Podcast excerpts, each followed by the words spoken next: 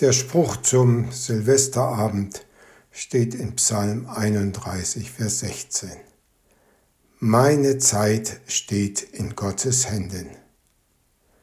Der Psalm 31 ist das Klage- und Dankgebet eines Mannes, der jahrelang unter Krankheit litt, der von mächtigen Gegnern verleumdet und verfolgt, von Freunden gemieden wurde und der nun im Angesicht des Todes bei Gott Zuflucht sucht.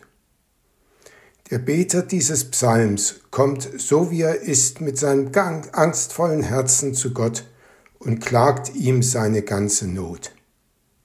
Aber von unsichtbarer Hand geleitet, betet er auch, Du bist mein Gott. In deiner Hand steht meine Zeit und mein ganzes Leben. Indem er sich Gott anvertraut, findet er Trost und Kraft, die ihm aus der verborgenen Güte Gottes zuströmt. Die Angst verschwindet und er bekommt neue Hoffnung. In dem zu Ende gehenden Jahr gab es manches, was uns Angst machen konnte und Angst gemacht hat. Krieg in Europa und im Nahen Osten bei unseren Freunden in Israel, Erdbeben, Waldbrände, Überschwemmungen und ungelöste Fragen in der Politik, Flüchtlinge, Klima, Finanzen und vieles mehr. Von dem Psalm 31 können wir lernen, wir müssen uns nicht gefangen nehmen lassen von dem Blick auf die Probleme. Wir dürfen auf die Güte Gottes schauen und auf seine Kraft. Er will, dass alle Menschen seine Hilfe erfahren, dass sie zur Erkenntnis der Wahrheit kommen. Er hat Gedanken des Friedens und nicht des Leides. Er wird uns nicht mehr auferlegen, als wir tragen können. Er sorgt, dass denen, die Gott lieben, alle Dinge zum Besten dienen. Wir können alles, was uns bewegt, alle Berge, die uns unüberwindlich scheinen, vertrauensvoll in seine Hand legen und seine Hilfe erbitten, erwarten und erfahren. Seine Kraft ist in uns Schwachen mächtig.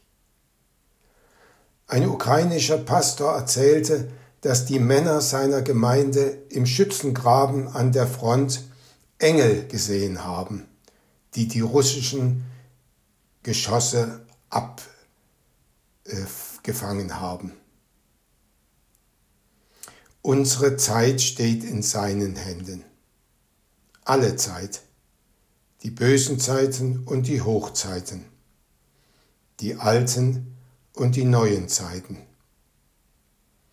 Unsere Arbeitszeit und die Zeit des Ausruhens und der Entspannung und die Zeit des Feierns und der Freude. Wie gut, dass wir Weihnachten feiern können. Die Geburt des Retters für Israel und für die ganze Welt markiert die größte Zeitenwende der Geschichte. Das Kind in der Krippe hat die Macht. Er ist der Herr der Geschichte. Er regiert die Welt. Er kann die Herren dieser Welt absetzen und einsetzen, wie es ihm gefällt. Und wir dürfen vertrauen, dass er es gut macht.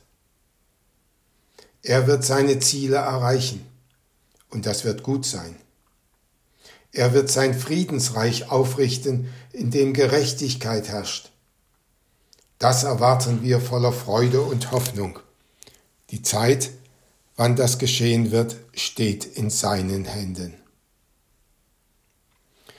Und auch unsere Lebenszeit steht in seinen Händen. Auch bei diesem Gedanken vertrauen wir uns voller Zuversicht und Hoffnung seiner Güte an. Er wird's gut machen.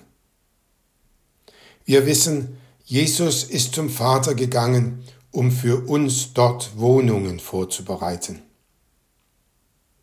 Und so gehen wir mutig und voller Zuversicht und Hoffnung in das neue Jahr 2024, im Vertrauen darauf, dass er uns dazu leitet, dass wir tun, was er segnet.